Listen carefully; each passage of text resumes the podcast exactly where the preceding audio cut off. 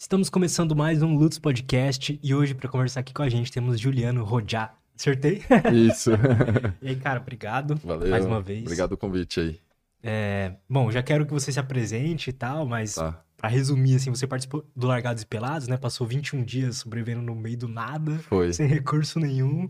Mas você também é engenheiro florestal, né? Uhum. E e da causa do, do agro, né? Isso, da agroecologia. Agroecologia. Isso. Show.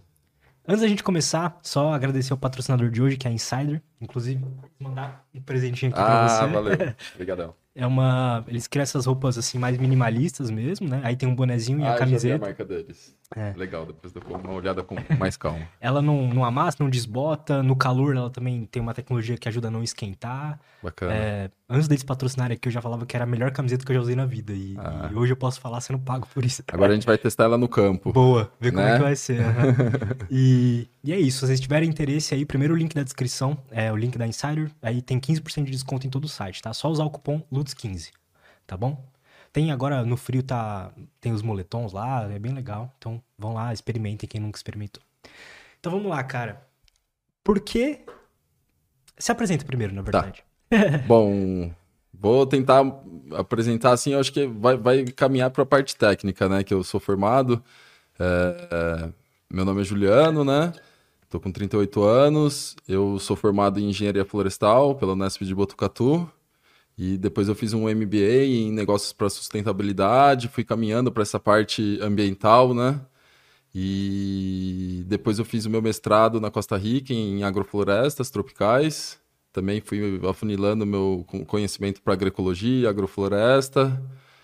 E, e de lá eu vim para o Brasil. Voltei para o Brasil procurando um caminho a seguir.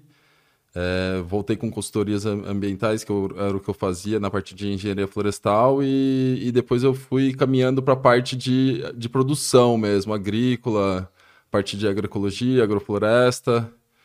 E eu consegui fazer uma parceria agrícola é, faz uns seis anos em Minas Gerais, com, com uma família de um, do, do meu sócio de empresa. Minha- eu e a minha esposa e a, e a minha filha ficamos lá por três anos e meio. E depois a gente conseguiu adquirir a nossa propriedade junto com o meu irmão, Como que chama lá, o local mesmo? onde a gente mora agora é em Natividade da Serra. E aí a gente conseguiu adquirir a propriedade faz uns três anos e meio. Já estava meio estruturada, assim, tinha um pomar formado nela. E aí a gente olhou aquele sítio e falou: não, é aqui mesmo, na beira da represa. Tinha todos os elementos que a gente queria para desenvolver um, um sítio modelo. A gente, a gente chega nisso, assim, que a gente quer desenvolver um modelo de como ocupar o espaço de forma sustentável. Então a gente cria vários, é, dizer assim, ecossistemas dentro da propriedade, tentando buscar a sustentabilidade do local. Então a gente tem madeira, a gente tem fruta, área de produção de verdura, área de conservação, as áreas de preservação da- das matas. Então a gente está criando isso aí faz uns três anos e meio. Então hoje eu sou produtor rural, agroecológico e presto consultoria na parte de ambiental, florestal e, e de agroecologia também. O que que é agroecologia exatamente? Vamos lá. É, a agroecologia é um ramo, né, da agricultura, assim, que, que eh, se a gente fizer estudar o conceito, né, o agro é a produção, né, de, de, de comida e a ecologia é, é a nossa casa. Então, é cuidar da nossa casa produzindo alimento. Então, uma agricultura convencional utiliza agroquímicos, pesticidas. A gente na agroecologia não, entende o que está acontecendo no processo ali. Ah, a planta ficou doente, por quê? Ah, ela está mal nutrida. É, então a gente vai nutrir ela, vai nutrir o solo para que ela seja mais forte e tenha menos doenças. E, e criar os microclimas também, de colocar a planta no lugar dela. Ah, eu não vou colocar um açafrão no, no sol torrando pra, e ter que ficar cuidando dele. Não, vou colocar ele na sombra, vou criar os microclimas de cada espécie para para criar uma composição de biodiversidade e o sistema ter mais sustentabilidade e eu depender de menos insumos externos, de químicos, pesticidas, isso a gente não usa nada. Por que essa decisão de, de não usar químicos, pesticidas, etc? Eu acho que vem pelo conhecimento adquirido mesmo, né, na universidade, de entender que, que esses produtos fazem mal e eles demandam de muita energia, de muito gasto energético, tanto de indústrias e como e de recursos naturais também. Então, por exemplo, uma ureia é um fertilizante com base de nitrogênio que utiliza de indústria, de muita energia para ser criado. Sendo que a gente tem um feijão que se a gente planta ele, ele absorve o nitrogênio do ar por, por umas bactérias no solo, e aí ele faz uma ciclagem de nitrogênio ali no espaço que você nem precisa comprar o nitrogênio. Só por você ter colocado uma espécie junto do seu sistema, ele já está alimentando com esse nitrogênio. Então a gente busca criar esses mecanismos que a natureza existe e, e não depender muito do artificial, do químico. Por que que mais pessoas não fazem isso? Por que que, né? Por que que isso não é o, princip... o principal? Porque a Terra é a nossa casa. É, né, eu acho que isso aí a gente vem desde um processo, né? Da... Desde as guerras, né? Que muitas indústrias da guerra começaram. É acabou as guerras, o que, que a gente vai fazer com essas indústrias? Elas se transformaram em produção de, de agroquímicos. É, tem defensivo agrícola que, que veio de base de, de, de produtos da guerra que era para matar as pessoas. Então, e, e, usam para matar inseto hoje. Então, tipo, usaram os mesmos componentes, a mesma indústria para chegar nisso e são grandes corporações, né? E quem que quebra esses caras? Não tem, a gente não tem poder. Eles reaproveitaram, então. É, a gente fez agricultura há mais de dois mil anos, a gente faz agricultura 5 mil, 10 mil anos, orgânica, e a gente vem fazendo essa agricultura convencional há 40, 50, 60 anos. Então, tipo, é uma pressão de grandes para que a gente dependa desse sistema e, e, e, mantenha essas indústrias em pé, assim. Então é um sistema meio maluco, porque você vê subsídio para soja, milho, um monte de coisa, e a gente pequeno não tem um subsídio, assim, um... É, até as, a gente brinca muito, assim, que olha o que tem de implemento, de trator que desenvolvem para os grandes e os pequenos não têm ferramenta aqui. Você vai na Europa, você tem uma diversidade imensa de ferramentas, equipamentos para o pequeno produtor e aqui a gente sofre demais em a gente mesmo ter que inventar essas tecnologias. A gente, o apoio para a agricultura familiar, agroecologia, ele é bem baixo ainda no Brasil, assim. Então a gente tem que fortalecer e a gente hoje busca fazer esse sítio modelo para isso, para os nossos clientes, consumidores entenderem os processos. E a gente vai por esse caminho, em, explicando para os consumidores, mostrando um caminho mais saudável, dizer assim, tanto para a pessoa como para o sistema também. Então são, são grandes empresas ali que não querem sair do jogo, né? É, a gente vive isso, né, no, no nosso sistema capitalista, dizer assim. Tem muita gente grande, você vê tanto em corporações de alimento, de fast food, de, de desses processados, a galera tá ali, ele quer manter o, o espaço deles ainda, né? E uns fazem a, aquela máscara verde que dizem, né, que é, começa a colocar na, na capinha ali que ah, é a escova de bambu e uhum. não sei o uhum. quê, mas muitas vezes eles estão pressionando mais ainda os recursos naturais, assim. Então a gente tem que ficar bem esperto com, com essas questões. O que, que você percebe ali, cara? Tipo, vivendo isolado ali, estando nesse ambiente todo, eu imagino que você deva conhecer muita gente. O que que a mídia não mostra, assim, desse mundo? O que que você gostaria de falar ah, deixa eu ver. ah, é, é, é, que mostrar que a gente tem solução, né, para o problema que a gente vive de fome é, no, no mundo, que ela tá ali, né, tá na nossa frente e que a gente precisa. Eu sou uma pessoa que veio do êxodo urbano, né? A gente chama isso de neo-ruralismo. São os novos rurais que estão chegando no campo para tomar o espaço que estava sendo perdido pelo êxodo rural. E tem uma galera muito legal fazendo um papel muito bacana, mostrando que a gente tem soluções no rural para produzir alimentos e produtos de forma mais sustentável e a gente depender menos dessas grandes indústrias para manter uma sociedade equilibrada, né, saudável. Então, acho que o que a gente precisa mesmo é que, que os consumidores entendam esses processos, é, comecem a dar valor para os produtos naturais, minimamente processados e aos orgânicos principalmente, né? A gente, eu, eu já fui produtor orgânico por três anos, é que o orgânico precisa da certificação para ele ser chamado de orgânico. a gente chama o agroecológico.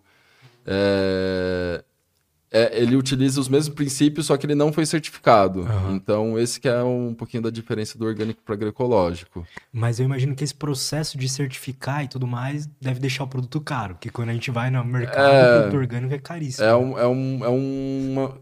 Em média, um, para o tamanho do nosso sítio, sai em torno de uns 3.500, 4.000, chega até 5 mil reais por ano, porque para um pequeno produtor pesa no bolso. Então, e, os, e, isso vai depender de quem você vende. Por, por exemplo, a gente faz uma venda direto para o consumidor final. Então, uhum. o nosso consumidor conhece toda a cadeia que a gente utiliza de produção e ele não demanda certificação. Então, a gente não faz certificação. Agora, se eu tivesse que vender para uma empresa que processa o produto e vai criar um produto orgânico, eu teria que certificar. Então, como a gente tem um consumidor que não demanda essa certificação, a gente não faz. Eu acho que o pessoal não sabe também, né? Eu moro bem isolado. o nosso estava comentando com você, né? O nosso vizinho mais próximo está uns 3, 4 quilômetros. O primeiro bairro que a gente chega está uns 10 quilômetros. São 30 quilômetros de estrada de terra. E a cidade mais próxima que a gente está é Caraguatatuba, que dá uma hora e vinte do nosso sítio aí. Cara, é muito isolado, né? Eu lembro de você falar pro Matheus, acho que até o sinal lá não tinha sinal de. É, só é, a nossa internet é via satélite e sinal de telefone nem pega, assim, então. Por que viver tão isolado, cara? Porque é, você veio da, do urbano, né? É, eu Por nasci que... aqui em São Paulo, é, aos 12 anos, não, 11 anos de idade eu, eu me mudei para São Sebastião, no litoral norte, e lá que eu tive esse contato com a natureza, né? Que me levou a esse caminho. E ah, foi o contato com a natureza mesmo. Antes eu já tinha muito contato por ser engenheiro florestal, mas essa vivência com o rural, com a, com a vida campesina, do... foi dando um. chamou a gente para lá. E, a gente, e, quando a gente e, e quando a gente estava procurando um lugar, não, não era para ser tão isolado, mas na hora que a gente chegou no lugar, viu aquele ambiente, aquela a gente sentiu o chamado para estar tá lá, assim. A gente precisa proteger desse lugar. E a gente está criando isso, né? Um lugar super aconchegante. Você vê as imagens de satélite assim, já está tendo uma transformação super legal. Era um sítio que antes só tinha pasto, o antigo dono já transformou um pomar. Agora a gente, esse ano a gente está concluindo um plantio de 3, 3 mil mudas de, de frutas nativas. A gente tem uma, uma horta super biodiversa, então a gente está criando um espaço ali para a nossa família estar em soberania alimentar, né? Produzir o máximo de possível de alimento que a gente consome e também atender ao consumidor. Esse movimento que você falou, neo-ruralismo, né? Uhum. Como eu falei para você, eu gosto muito de ver podcast lá de fora e tal, e, e lá eu vejo que isso acon veio acontecendo bastante, né? A galera meio que saindo, indo mais pro Sim. interior lá, no caso dos Estados Unidos. Uhum. Aqui no Brasil tá rolando algo parecido? Esse movimento tá aumentando? Como é que tá. você vê isso? Está aumentando, né? O ruralismo vem acontecendo em todos os espaços. Tem gente que não gosta desse termo, de ser chamado disso, assim, mas tem bastante gente e tem uma galera fazendo um trabalho muito legal, assim, que consegue resgatar a tradição do campo e misturar a tecnologia que traz da, do contemporâneo, né, da, da nossa da vida e transformando sistemas super produtivos, recuperando nascentes, recuperando áreas degradadas e Imagino transformando. Que a gente possa usar né, a tecnologia ao nosso favor. Nossa, total. A gente precisa, na verdade. O êxodo rural acontece por falta de tecnologia no campo. Porque você, só na enxada lá você não aguenta. Então você vê uma máquina chegando, um implemento pequeno, uma máquina que vai transformar a, a fruta em polpa e já levar congelada. Então, isso tem que estar tá na mão do produtor, não a indústria ser tá na mão dela. Então, esse empoderamento de tecnologia com o conhecimento tradicional é que, que é o futuro da, da, da agricultura familiar mesmo. Eu tenho vontade de ir pro meio do mato, assim, mas... Vai visitar a gente lá. tá convidado. Eu não, mas eu não sei se é uma, uma vontade por querer um pouco fugir da muvuca, sabe? Uhum. Não sei como é que você enxerga quando você vem aqui para São Paulo, as pessoas, o... Você sente algo diferente, assim, nas pessoas? O que, que Eu vê? sinto as pessoas desconectadas, assim, é, é, cada um tá no seu mundo. Elas estão vivendo cada um sua bolha. E lá a gente se sente mais conectado com o espaço, a gente não, não Você tem um lixo na mão, você, você sempre pensa se. Nossa, mas aqui eu não posso, põe no bolso. Você vê uma planta, opa, eu vou passar aqui para não matar ela, assim. Você está preocupado com o processo. Ah, eu tenho que cuidar dos animais, eu tenho que. Você passa por um vizinho, você cumprimenta. Aqui tá todo mundo no seu celular, é, seguindo seu caminho. A gente sente que perdeu essa conexão, tanto com a natureza como com a própria sociedade, né? A gente às vezes se sente mais conectado, a gente está isolado, mas está mais conectado com as pessoas que a gente encontra do que uma pessoa que entrou num ônibus, saiu e não, nem olhou no olho no olho de ninguém, assim. Então. Nossa, é pesado, né, cara? Porque se a gente encontrou uma pessoa no dia, é olho no olho. E aqui, às vezes, a pessoa encontrou 100 mil pessoas no caminho dela e ela não trocou um olhar, não trocou um bom dia, nada. Então a gente sente que tem essa desconexão, assim, cada um tá vivendo sua bolha. e a gente lá isolado talvez está mais conectado, né? Então a gente sente Caramba, um pouco disso cara. também. Imagino se isso não deve ajudar na questão de saúde mental e tal, que eu falei pra você que é um é. tema que eu gosto muito. Uhum. Porque você tá presente ali o tempo inteiro, né? Você precisa estar presente Sim. ali. Precisa reparar onde você tá andando, uhum. né? precisa estar conectado totalmente, assim, é uma experiência muito interessante. Te convido a ir lá, vamos ver, acho que vai ser legal sua, sua visita. Cara, eu iria, com certeza. Vai sim. Como que surgiu uh, o negócio do Largados e Pelados? Por que, por que, que você decidiu ir? Como é que funciona isso aí?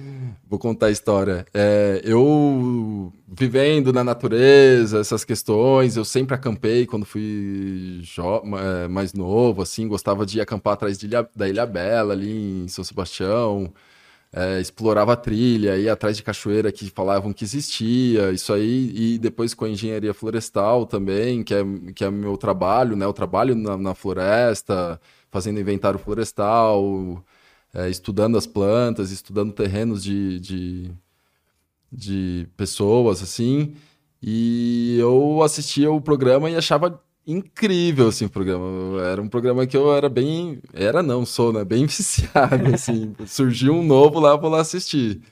E, e falando nisso, dia 30 agora tem um lançamento do Diogo, outro brasileiro, que foi para África com uma americana, que os dois não falavam o mesmo idioma, vai, vai sair um que novo episódio legal.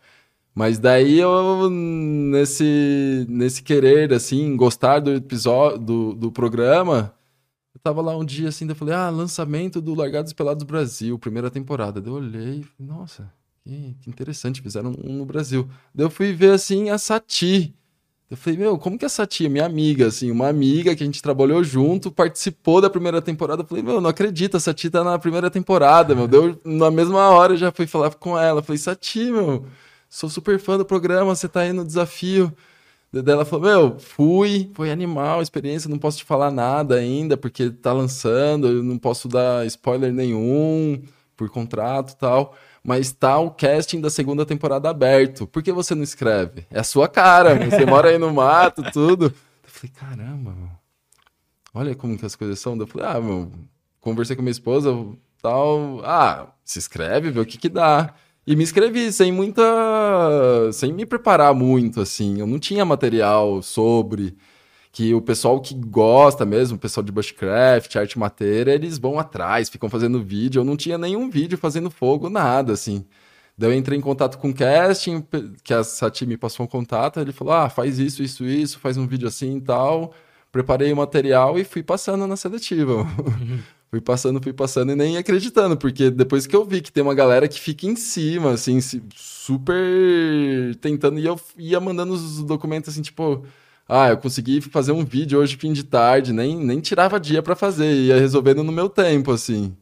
E na hora que eu vi, eu tava lá. Cara, e como é que foi, cara? Tipo... Ah, foi incrível. Para mim foi uma das experiências mais importantes da minha vida, assim, me tirou, me, me re... eu mesmo morando na roça, cheguei um momento assim que eu fiquei muito ansioso por querer ter é, resultados muito rápidos e a natureza tem o seu tempo. Só que a gente vive o sistema capitalista, a gente está isolado, mas vive, tem conta para pagar, tudo. E chegou uma hora que eu estava muito ansioso porque os processos são demorados. Uma planta tem, que nem agora a gente plantou palmito jussara lá, que daqui oito anos que só vai produzir.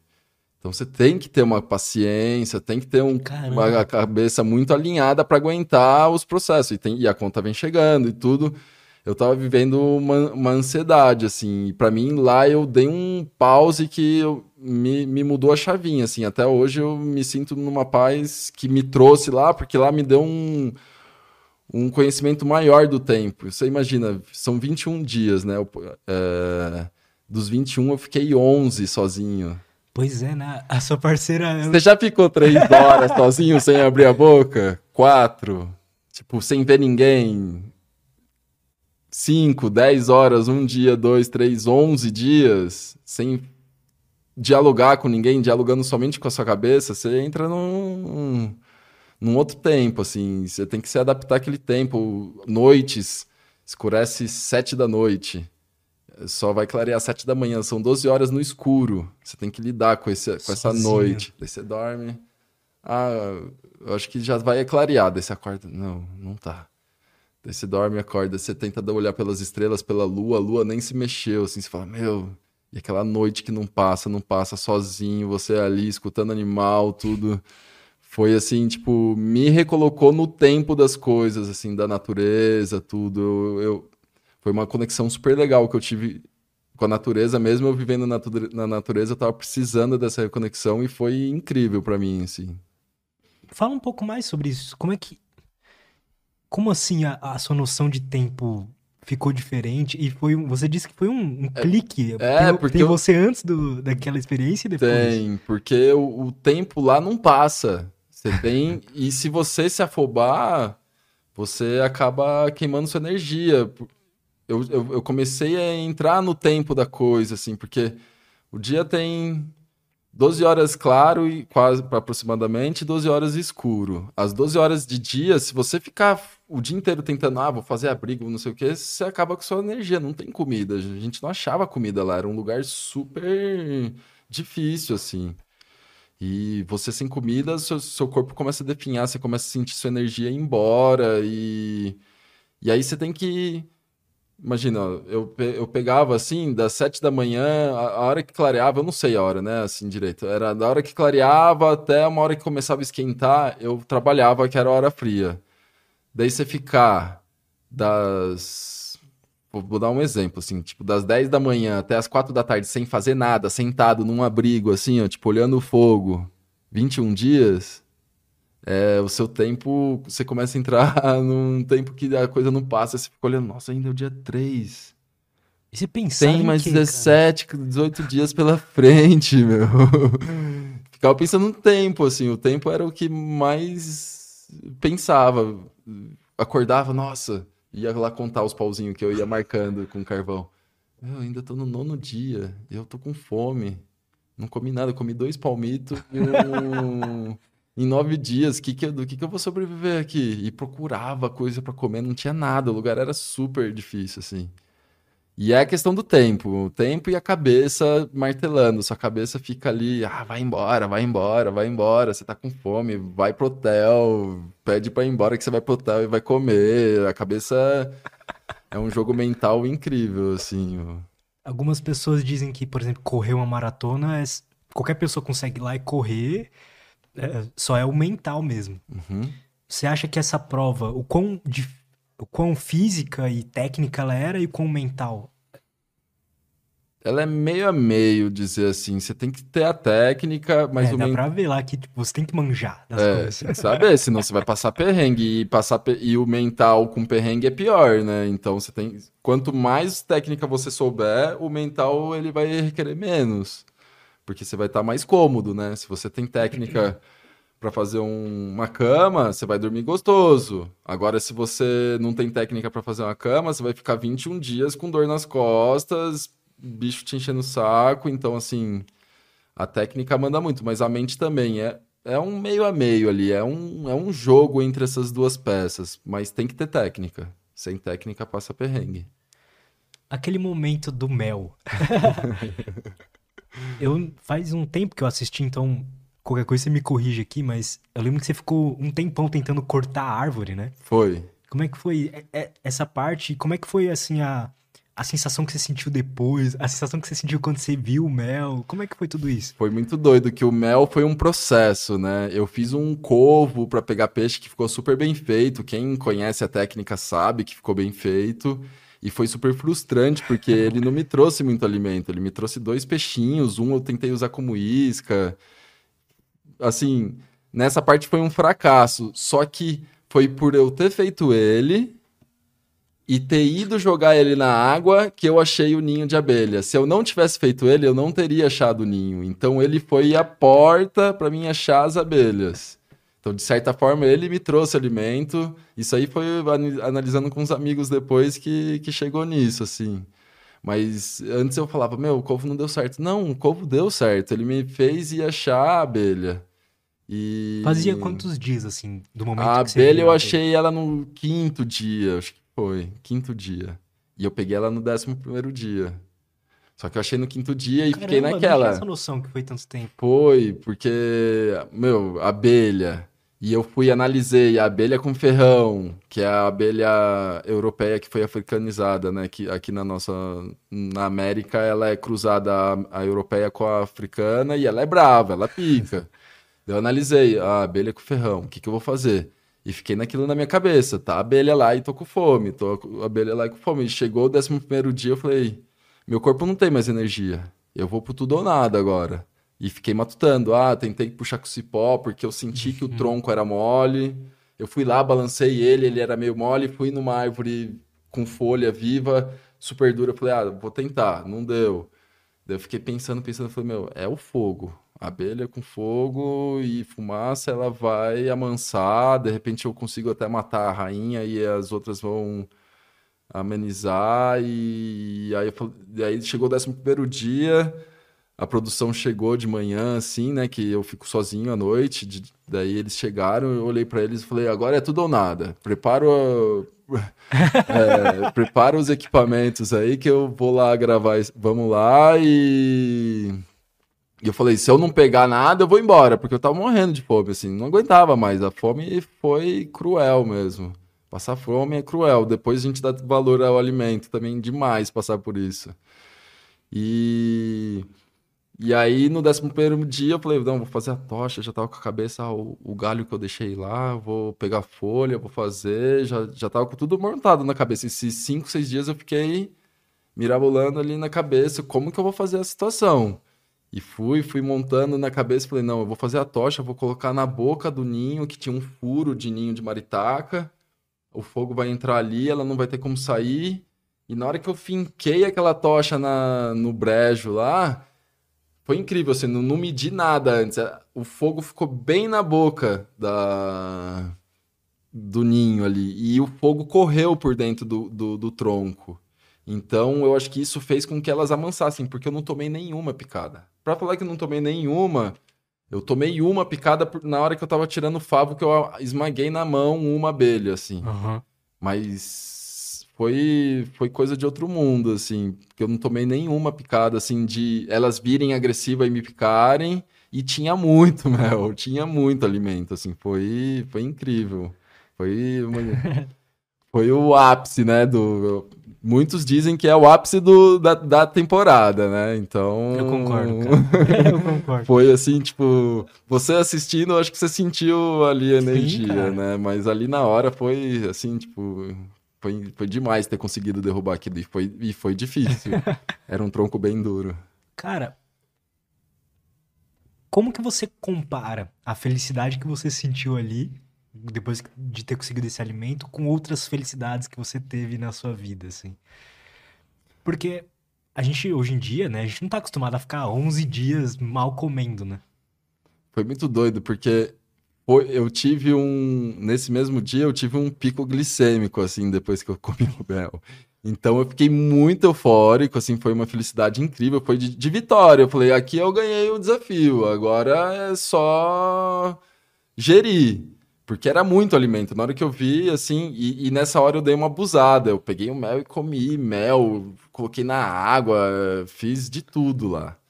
E porque a, a panela, eu primeiro eu, eu peguei o, o mel na panela, né, que era o meu único recipiente, fechado para ele não escorrer.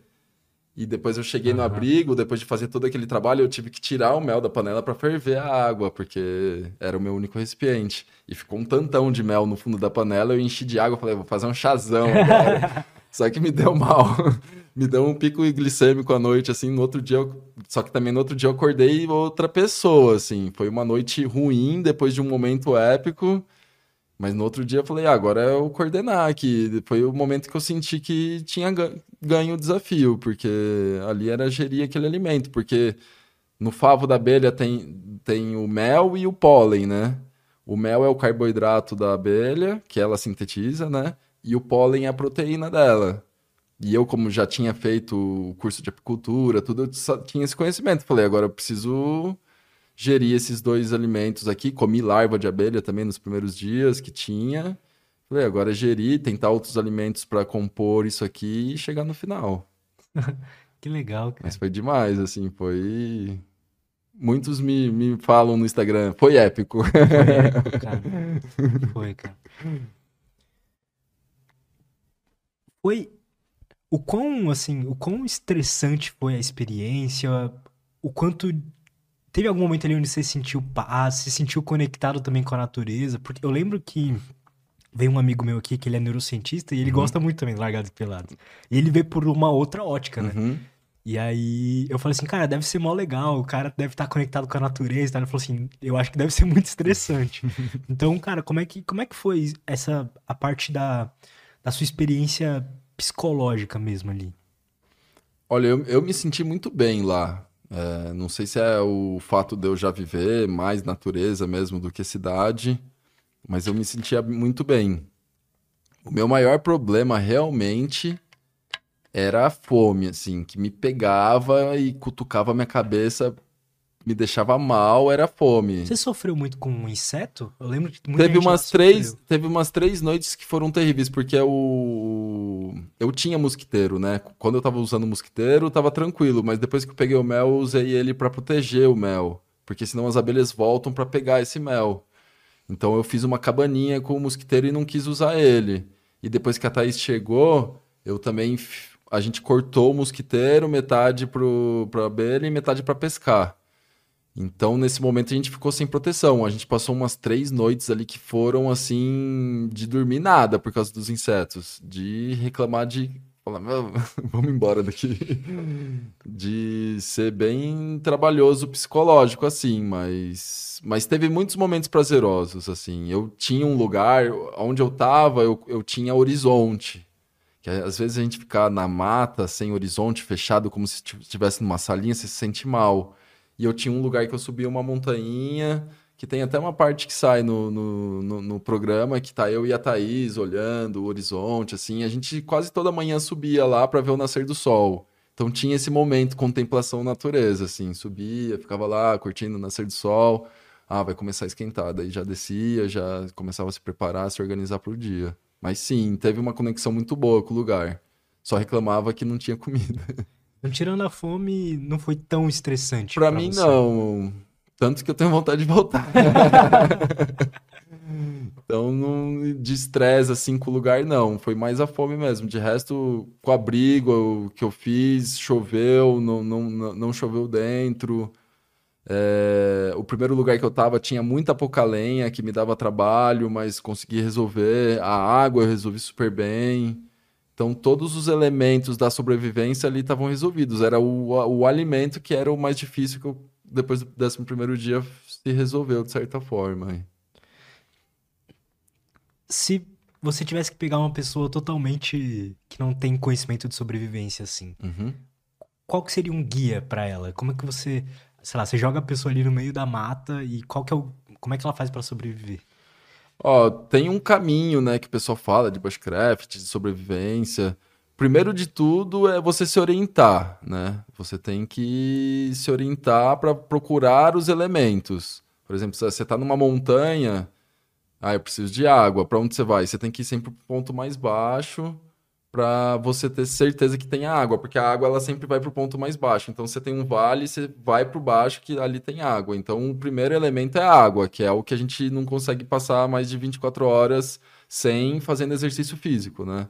Senão você consegue passar mais dias sem água, mas sem fazer exercício, né? Sem fazer as atividades. Então é água. É... Nossa, essa dica do vale já é muito boa. É, você tem que sempre ir pro ponto mais baixo. E você achando água, você seguindo a água, você sempre vai achar um possivelmente uma civilização ou se tá na costa vai chegar no mar, então é sempre o, a rota de fuga é a água, assim. É um caminho que, que te leva para algum lugar, porque se você tenta ficar andando na floresta, você pode estar dando volta em círculos e, e não tá saindo de nenhum lugar. E a água te dá uma direção. Ela tem a gravidade e você segue ela. E aí é questão de ar, o fogo também, né? Que te dá o acalento noturno, que pode esterilizar a água, fazer um abrigo, ter conhecimento de que folhas são boas, as, as palmeiras sempre são as melhores opções para fazer um teto folhas largas, tentar achar frutas comestíveis também, que conheça, mas uma pessoa que não, não tem conhecimento não vai saber, então é melhor não comer se não tem certeza do que comer e se manter na água, hidratado, com fogo e o abrigo, assim, e por São último o, o alimento mesmo. Naquele livro ali, o Sapiens, que conta a história da humanidade, na a primeira parte do livro é sobre o caça, caçador-coletor, né? Aí eu tava passando por ele ali, ele conta que hum, naquela época, milhares de anos, de anos atrás, eles eram tão inteligentes quanto a gente hoje, né? Então a gente conseguiria aprender a linguagem dele, eles conseguiriam aprender a linguagem nossa, a gente uhum. se comunicar. E eles tinham conhecimento de conhecimentos e habilidades manuais também que a gente hoje em dia não tem mais, sabe? Uhum. Então eles tinham uma noção espacial muito boa, uma visão muito boa, uhum. uma audição muito boa que hoje em dia a gente não usa mais, né? Você percebe que seus sentidos são mais bem utilizados são melhores depois que você começou a, a viver no mato, assim, viver mais isolado? Ah, tem muito sentido que sim. É, vou dar um exemplo, assim, de som. A gente tá no sítio, é som da natureza, né? Os pássaros tal. Daí você escuta um... Vindo lá de longe, daí você fala, ah, é o carro lá no vizinho, lá na frente. Ah, não, é um carro que está chegando aqui no sítio que está vindo por trás dessa montanha. Você já consegue ver. Ah, tá ventando dessa forma, ó, vai fechar o tempo. É, então a gente tem uma conexão com a natureza. Ó, hoje amanheceu nublado, vai fazer sol quente. Então a gente tem uma conexão muito maior. Caramba, com... você tem um, um Vai começando um a se conectar ali. com o lugar. Daí você escuta o antigo. Ó, quando vier vento de lá, é que vai vir chuva. E é dito e feito. Ó, quando é vento de lá, vai limpar o tempo. Então você começa a se conectar total com a natureza. Assim. E realmente funciona Funciona isso. total. tem, a natureza tem os seu, seus esqueminhas, assim, que, que dá para seguir. Daí a conexão das plantas, né, que a gente tem que ter, que setembro, outubro já tem que jogar semente no chão e confiar que vai chover para germinar. Então é muito louco. Plantar é um negócio muito conexão, assim. Você pegar uma sementinha, um caroço, pôr na terra e confiar que aquilo vai virar uma planta e vai te dar alimento, assim. É uma conexão muito grande.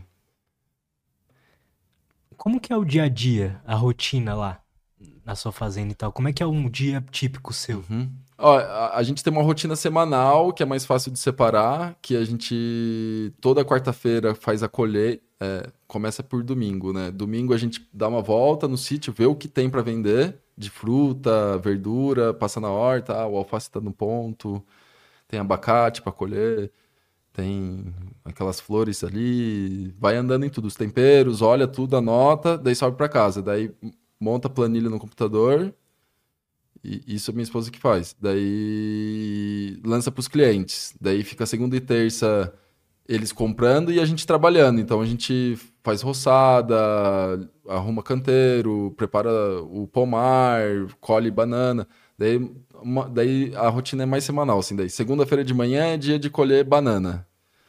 Daí depois vai para uma atividade que está precisando, assim, não tem, tem horários que você tem que ir pro apaga-fogo, assim, ah, tá precisando roçar lá, vai lá. Ah, tá precisando montar canteiro que as mudas de verdura vão chegar. Não é tão previsível. Não, algumas coisas sim, que nem é isso que eu tô te falando, a segunda-feira de colher banana já tá previsível, então a gente já sabe que vai fazer isso, daí depois tem que limpar. Daí quarta-feira é o dia de colheita, que a gente colhe todos os produtos Daí monta as cestas, que a gente monta cestas agroecológicas e vende no litoral norte, em São Sebastião.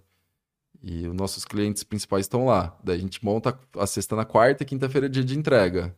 Então essa é meio que a rotina. E aí sexta-feira, como eu já estou em São Sebastião na quinta-feira, às vezes eu aproveito e fico de quinta para sexta para umas consultorias ambientais que eu faço lá também.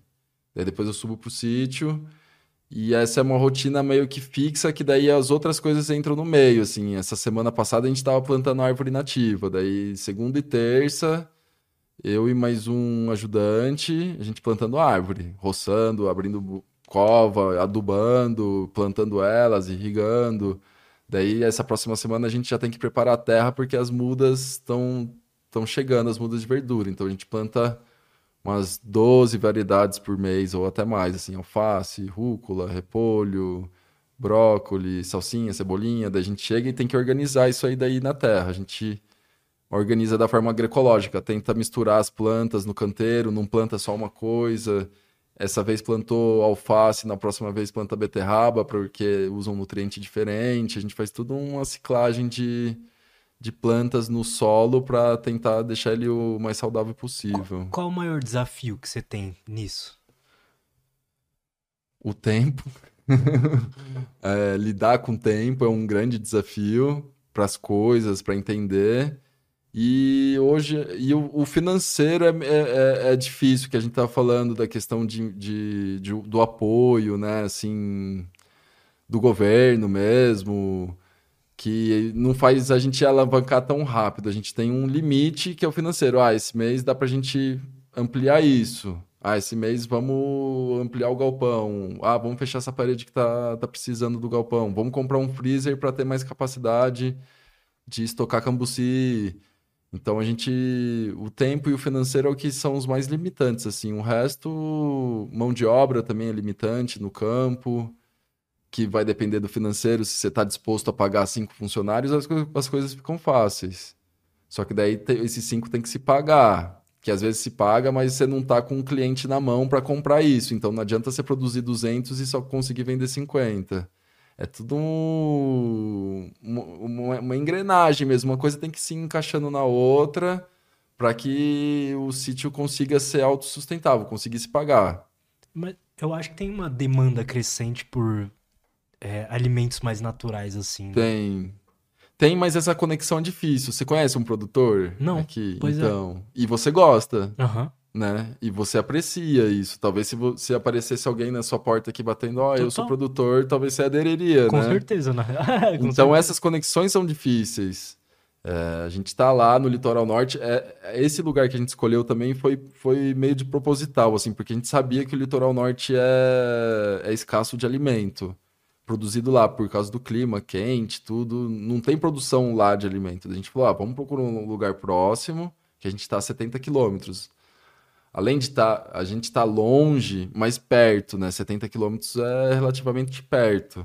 Só que a gente tem 30 quilômetros de estrada de terra, que deixa longe. Uhum. Mas mesmo assim tem uma pegada ecológica menor. É um transporte que está percorrendo menos para chegar nesse consumidor final do que um caminhão a diesel que saiu lá do sul de Minas, foi até São Paulo, bateu é, no Ceasa, daí passou para um outro caminhãozinho que passou para outro que foi para o mercado. Então a nossa pegada também no transporte é bem menor. A gente é, só abastece com etanol, pensando num, num combustível é, que é renovável. Então a gente pensa tudo nessas questões assim para e tudo isso é agroecologia, sabe? Todas essas questõezinhas. Então.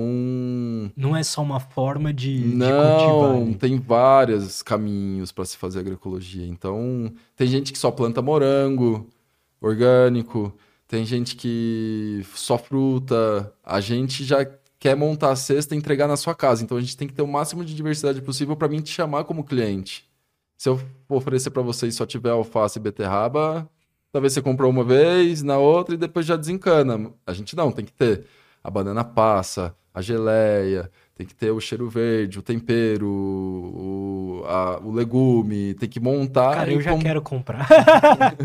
Devia ter trago uma, né? Olha que você. Cara, mas. É mas é... é isso, a gente tem que compor essa cesta para conseguir te entregar e falar, meu, eu só vou comprar de você, isso aqui tá maravilhoso, ó. E os nossos produtos são diferenciados. Você põe na geladeira, dura 15 dias. Você compra no mercado, dois dias tá tudo amarelado, assim, porque não teve esse é, asa, transporte. A gente colheu em menos de 24 horas tá na sua casa, assim, o produto. Que legal, cara. Eu acho que a gente, como humanidade, errou um pouco de todo mundo se juntar na, né, no mesmo lugar aqui nessa área mais urbana. E acho que agora a gente tá recuperando, né? O senso, tipo, às vezes é melhor estar tá um pouco mais conectado, né, cara? É, tem um pessoal aí fazendo um trabalho legal ali. A gente, a gente acha que tá fazendo algo legal também e tem mais gente aí. Então, vamos torcer pela sociedade toda, né? Também pelas cidades. Hoje a gente tem cidade, mas a gente tem que procurar os caminhos de como alimentar ela de melhor forma, né? Pois é, você falou que, tipo, daria para resolver o, o problema da fome. Como é que se enxerga isso? O problema da fome a gente vê na agroecologia que falta esse subsídio. Tem, a gente tem hoje no Brasil, um, um, por exemplo, o movimento dos sem terras. Porque um governo não pega os sítios que estão e põe todo mundo com terra e muda esse nome de movimento dos sem terras e põe um movimento agroecológico, movimento dos agroecológicos, porque não vai ter mais sem terra. É questão política agrária, um monte de coisa. Por que não pega e, e investe em tecnologia, é, em empresas que estão desenvolvendo equipamentos agrícolas de pequeno porte, para injetar um recurso nessas empresas e, e fazer essa tecnologia chegar e, a, e o pequeno produtor não querer ir para a cidade. Os filhos de produtores querem ir para a cidade porque o trabalho é difícil, inchada, penado. Você trabalhar com ferramenta manual assim é trabalhoso demais. Agora você já vê um que consegue comprar uma roçadeirinha, ele já está prestando serviço para o vizinho, o outro que tem trator já consegue trabalhar sem muito esforço.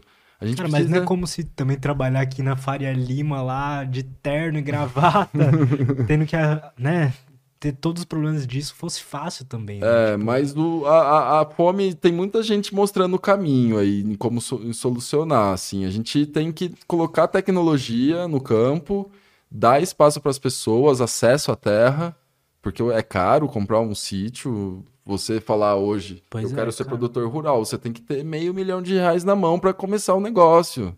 Quem tem isso? Pois Ninguém é. tem. Então é, a gente não consegue dar esses inputs assim, essas saídas.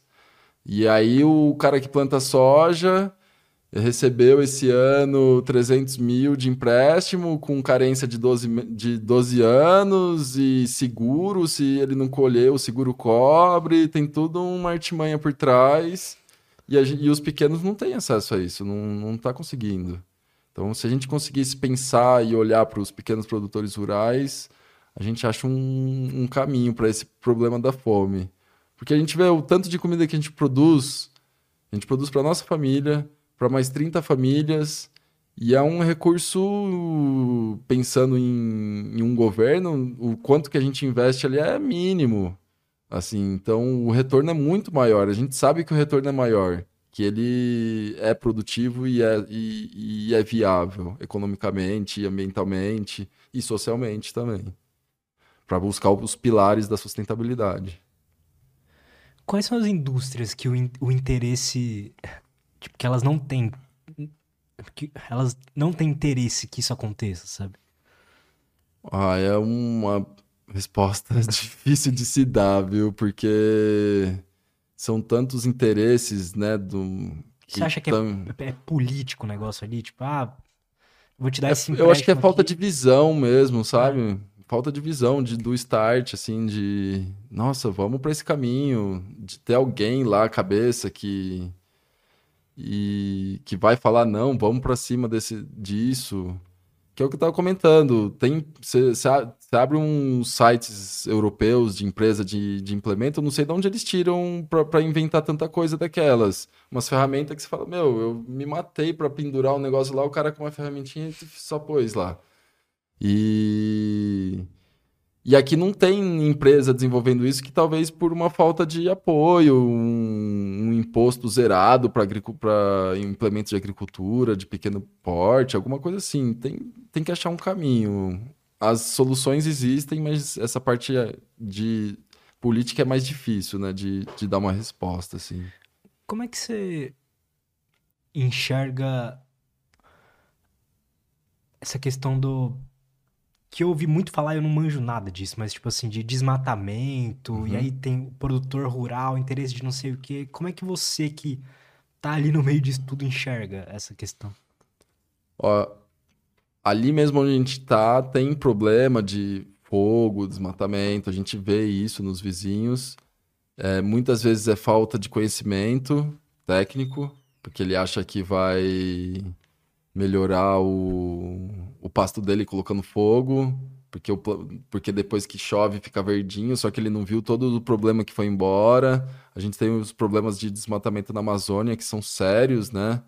Que isso aí já é outra politicagem grande de grilagem, de ocupação de terra, que tem minério, os recursos naturais, a, a própria madeira, para depois é, vir gado ou soja. É, são problemas muito enraizados na nossa sociedade. Então, é trabalhoso, mas a gente tem caminho para sair disso. A gente não precisa, já tem dados que não precisa desmatar para produzir alimento. Tem Uma falta de conhecimento. Mesmo. É, porque tem muita terra ociosa que, que poderia estar tá produzindo e não está. Tem muita gente sem terra que poderia estar tá nessa terra. É questão de organização política mesmo financeira também, de colocar recurso na mão dessas pessoas, talvez um fundo perdido para dar o start e depois essa pessoa conseguir rodar sozinha. Então é, é um misto de política financeira aí que. E, e, de pessoas por trás que a gente não entende por que não dá esse caminho. Às vezes você não consegue nem entender o porquê, porque é tão lógico pra gente que tá vivendo a coisa. Mas por que a gente tá vivendo isso ainda? Então é meio difícil. São perguntas com respostas difíceis. Onde que você busca conhecimento? Assim, é, é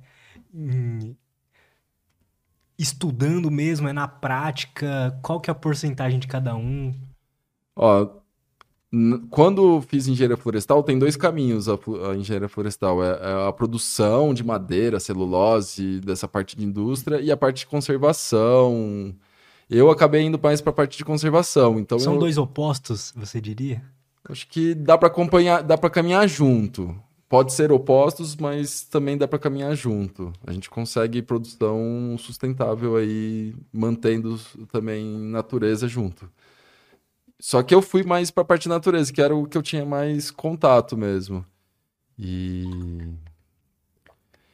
e aí fui buscando informação. Ah, tinha matéria optativa de apicultura, fui lá e fiz. Teve uma matéria optativa de etnobotânica, que é conhecimento ancestral sobre as plantas, fui lá e fiz.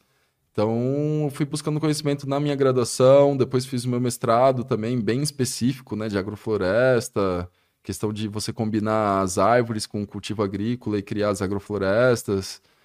Então, eu acho que foi mais dessa parte. Hoje a gente a informação chega pela internet, né, pra gente, de no novidades, atualidades, mas a base já está bem formada. A gente acha assim que o que a gente já tem de conhecimento ali no sítio dá para desenvolver. É questão do tempo agora, do, do tempo da, do, da natureza, de compreender que aquela planta que você plantou precisa de 15 anos, a outra de 2, a outra de 3, o alface agora a gente colhe em 30 dias para conseguir plantar a outra. Cara, isso deve ser uma loucura. Eu é não um... consigo nem enxergar uma vida daqui, sei lá, dois anos. Né? Então, e aí a gente tem que plantar coisas que só vão dar daqui 3, 4, 5 anos. E se não plantar, ninguém come. Dá um exemplo, ó. Um, a gente conseguiu ganhar uma vez um amendoim preto de um produtor. Ele falou: Ah, isso aqui tá na minha família não sei quanto tempo. E, e, e, a gente ganhou e plantou. Tá plantando. E a gente descobriu que ele parou de plantar. Então, se a gente não tivesse pego esse amendoim preto e plantado, esse, eh, talvez essa variedade tinha extinguido do mundo. Porque uma pessoa planta lá, ainda consegue manter a tradição de manter aquela espécie. E se todo mundo desistir de plantar o milho de pipoca, a gente não vai ter mais pipoca, só vai ter o outro milho. Então sempre tem os guardiões das sementes, das espécies e o tempo da coisa, né? Então, se você quiser colher, se você quiser hoje consumir um suco de cambuci que a gente produz, só tem porque plantou lá seis anos atrás o pé e esperou cultivar tudo. Então, é um tempo da natureza ele é diferente. Cara, então, como ser mais paciente? Assim, o que você aprendeu nesse, nesses tempos que te ajudaram a cultivar a paciência? Ah, é entender que a natureza tem seu tempo mesmo, assim, é interiorizar isso interiorizar que o, a natureza tem o seu tempo. A gente está aqui, nosso tempo de vida, no máximo 100 anos, e o quantos milhares de anos para se formar cada processo, né? Então, entender que o nosso lapso de tempo aqui é muito curto e aproveitar, tem que desfrutar, tem que parar, olhar a horta que você fez, não é só lá na enxada suando, olhar e falar, nossa, tá ficando bonito. Se eu colocar a irrigação ali, ela vai ficar melhor. Analisar, contemplar a natureza e os processos e desfrutar da vida. o que, que você falaria para uma, uma pessoa que vive na cidade, que tipo tá estressada, ansiosa, eu não sei se você sofre com essas coisas, tipo ansiedade. Você sente não, muito isso? Não mais. Antes de ter ido pro Largados, eu tava sentindo um pouco, mas agora eu tô curado. acho que na cidade. Você pode viver bem na cidade, né? Você tem que gostar do que você faz. Eu acho que isso que é o mais importante. Onde você esteja, cidade, campo, você tem que gostar do que tá fazendo. E aí você vai se sentir bem, mas agora se você tá ali forçado, putz, vou pro meu emprego, vou pegar ônibus, não sei o que, se você já acorda desse jeito, não tem dia que aguente, né? Não tem gente que aguente, você vai viver estressado mesmo. Tem que achar o nosso caminho no, na vida aí. É, eu acho que mesmo que a pessoa não perceba, elas aqui na cidade a gente sente falta de natureza, sabe? Tipo, uhum. Tem alguma coisa na natureza que quando a pessoa nem percebe, mas às vezes ela vai fazer uma viagem, que aí ela fica a viagem inteira indo para lá e pra cá e tal, numa viagem mais na natureza, assim, e ela volta com mais energia do que antes, sabe? Uhum. Tipo assim, o que que explica isso, né? Eu acho que a gente sente falta de estar na natureza, sabe? É, tem vários pesquisadores que falam que faz falta e, e, e, faz mal não ter contato com a natureza, né? Tem, tem desde estudos que com crianças com contato com micro-organismos que tem no solo, que faz ter uma imunidade maior, até de adulto de não ter contato. Aqui a gente tem algumas soluções, né? Tem algumas hortas urbanas que estão surgindo embaixo das linhas de tra transmissão de energia. Caramba! É, eu tenho visto uns projetos bem legais aqui. Onde passa a linha de transmissão de energia não pode ter casa embaixo, mas horta pode. Então tem várias se transformando aqui. Tem isso, o cinturão verde em São Paulo não é tão longe, Mogi, Biritiba, aqui é, é de certa forma perto. Você vai ali é, é outra vida. Eu mesmo vou embora por Biritiba para buscar umas mudas que a gente tem que pegar para plantar e ali já, já é outro mundo. Então é questão de querer também ter esse contato e, e ir atrás desses acessos à natureza. Aí. É o máximo que a gente tem de natureza aqui é, sei lá, o Parque Ibirapuera. É. Mas eu acho que essa natureza de você encontrar a pessoa na natureza, não só contemplar a natureza, é, é legal também, sabe? De você ir para o campo de conhecer um produtor rural, fazer esse laço. Você acha legal isso? Porque você está estreitando o laço da sua alimentação, você vai ver quem que produz seu alimento, você vai entender os processos que acontecem no campo, é, as dificuldades do, da produção de alimento, a falta de apoio, você vai entender todo esse processo e, e vai dar mais valor à comida, que é o que mantém a gente vivo, né? Hoje a gente Muita gente comendo assim no celular, nem, nem tá percebendo que tá comendo, que é aquilo que mantém ela funcionando todo dia e não dá o valor necessário, né? Muitas vezes eu me pego assim, tipo, eu nem percebo, eu acabei meu prato, tipo, eu tava vendo um vídeo. Tava vendo um vídeo.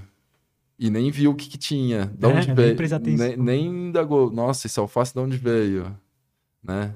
Ou se nem, nem se tinha um verde ali, uma salada, nada, a gente indaga às vezes, né? Quando você você chega a comer alguma comida, um, tipo, um ultraprocessado, alguma ah, coisa assim? chega sim. é, não, não é... Hoje mesmo eu vi um...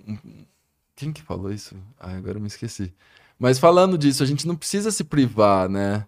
É, eu acho que é saber lidar com, com, com, com, o nosso sistema também. Comer um fast food de uma vez por mês não vai te fazer mal. Agora, o problema é toda noite que você chega em casa, você vai pedir, você não tem conexão com a, com a sua comida, né?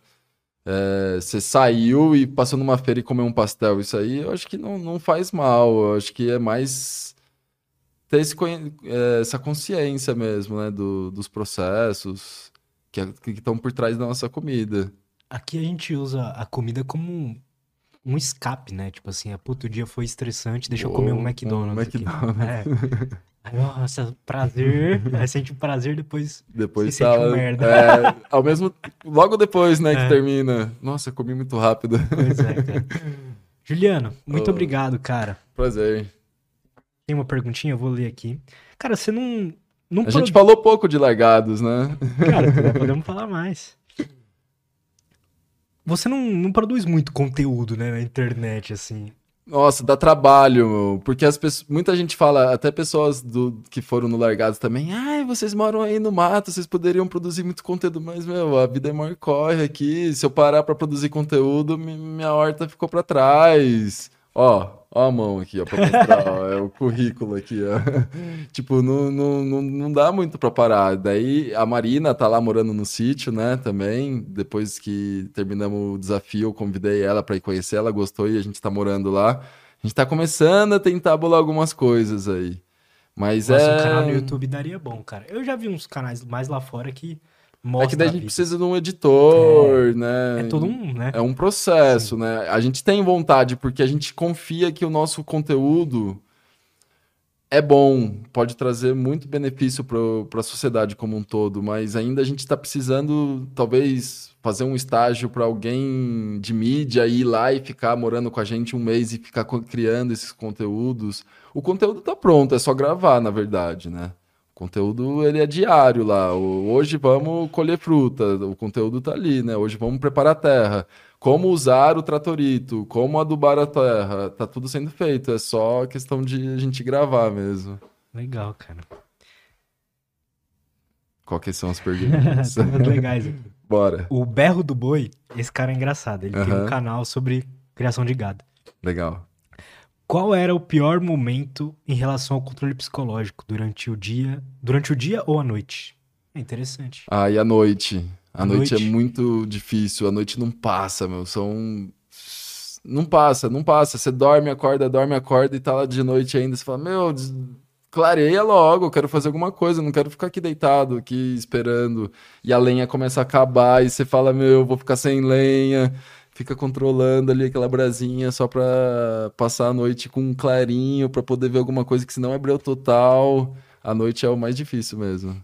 Você acha, você acha que é mais difícil sobreviver lá sozinho ou com outra pessoa? Essa pergunta.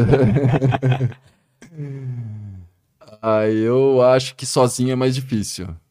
Sozinho é mais difícil, porque você tem que fazer tudo. Pegar lenha, construir abrigo, é, ir atrás de água, comida. É mais difícil. Mas também ficar com alguém difi- de difícil. Eu vejo, eu sou fã do programa também, né? Então eu vejo uns que. Se a minha parceira fosse chata e ela não desistisse, eu, ó, eu vou ali atrás do rio, se você precisar de mim, eu vou estar lá, você tá aqui, tamo em paz, cada um no seu espaço. Se precisar de ajuda, me chama, mas eu não vou conviver com você, não. Faria algo assim, eu acho. Eu imagino que ficar sozinho é difícil, sem dúvida, mas às vezes tem que lidar com, Com, com situa- mais um problema. É, né? mais um, não, chega, já é muito. Deixa eu ver aqui uma outra. O João, João, falou Uhum. assim: fora dos problemas que são mostrados no Largados e Pelados, Uhum. teve algum momento que você pensou em desistir? Eu pensei em desistir no décimo dia, assim, antes de conseguir o mel. Eu já tava com muita fome. Eu, eu- até aquele dia eu tinha comido. Imagina, em 10 dias você comer dois palmitos. Acho que eu tinha comido um grilo é, e dois peixinhos em 10 dias. Já tava a, ca- a capa, assim, eu me pegava e falava, meu, eu, eu me, me analisava a minha gordura corporal, assim. Não tem mais nada aqui, não tem mais gordura, vai começar a deteriorar o meu corpo. Daí eu pensei em me desistir, porque eu falei, enquanto eu tenho gordura, eu tô queimando gordura, mas a partir do momento que não tem mais gordura, eu vou começar a queimar músculo, e isso eu não quero. Então foi ali o momento, ou tudo ou nada pro mel. Foi mais difícil os primeiros dias ou os últimos? O mais difícil foi o meio, antes do mel. O- Antes do entre o sexto e o décimo dia foi pesado Por de causa da fome. fome, É. cara. Ia, ia pensando em comida o dia inteiro, assim, nossa. E, nas- e nos mais fast food, não pensava na minha salada lá do sítio, pensava aquele hamburgão, aquela pizza derretendo gordura, pensava só em comida mais junk food, assim, e pensava nela, assim, era incrível. E a cabeça ficava martelando. Vai embora que lá fora tem, lá fora tem. Daí tem que ficar trabalhando mental. Você, você que tá mais dentro disso, né? Será que eles vão fazer o, o Tribus aqui no Brasil? Seria a gente legal, não né, sabe, mas seria bacana. Mas a gente ainda não tem informação nenhuma da Discovery sobre. O Tribus eu não assisti inteiro, mas de, dos meus amigos que assistem e tal, eles falam que é interessante porque começa a mostrar um pouco das hierarquias, né? Sim. Essa estrutura social maior, Sim. né? Aham. E depois no final vocês ficaram todo mundo junto ali, mais É, ou menos, né? o, a versão brasileira, a primeira temporada, eles se juntam bem rápidos, né? Eu acho que no sétimo, oitavo dia já começa a juntar o pessoal. É, mas isso aí é dinâmica de, do, do, do desafio mesmo. No nosso, eu fiquei sozinho a partir do segundo dia, daí no décimo primeiro dia a Thaís me encontrou, porque ela estava sozinha também, os recursos onde ela estava tinham acabado e liberaram dela procurar um outro lugar, assim, ah, você pode procurar um outro lugar e ela me achou, daí a gente se juntou. Daí a gente só foi encontrar o Tito e a Camila no 18º dia. O Tito e a Camila tinham encontrado o Henrique e a Marina um dia antes, 17º. Foi só no finalzinho, assim, foi bem pouco tempo de relação mesmo em tribo. E aí o cara fez cocô na água. Eu fiquei muito bravo. Ah, foi uma situação difícil, mas a gente já se perdoou, somos amigos. Mas ali naquele momento eu fiquei, eu pensei em até sair daquele lugar, assim, não, vou procurar outra água, vou para outro lugar, porque eu senti um pouco de falta de, de respeito em grupo da tribo, né? Porque você tá com. Eu acho que ele só viajou, cara. Acho que É, nem pensou Nem nisso. pensou, eu acho que foi isso. Tanto que a desculpa foi válida. Maior perrengue lá, meu, qualquer coisa que você fizer, você nem pensa direito. Total, cara.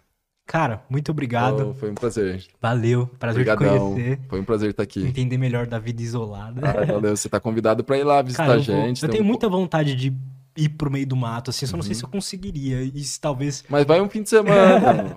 vai lá. Estamos te esperando. Vocês ficam quanto tempo trabalhando lá? Tipo assim, Ah, depende. Se... que horas vocês acordam? A gente acorda umas seis da manhã, levamos a nossa filha na escola de manhã, até o ponto que a Kombi pega ela e depois segue o dia, assim. Daí vai organizando. Se tem visita, a gente para, consegue parar. É, é bem dinâmico, é bem tranquilo.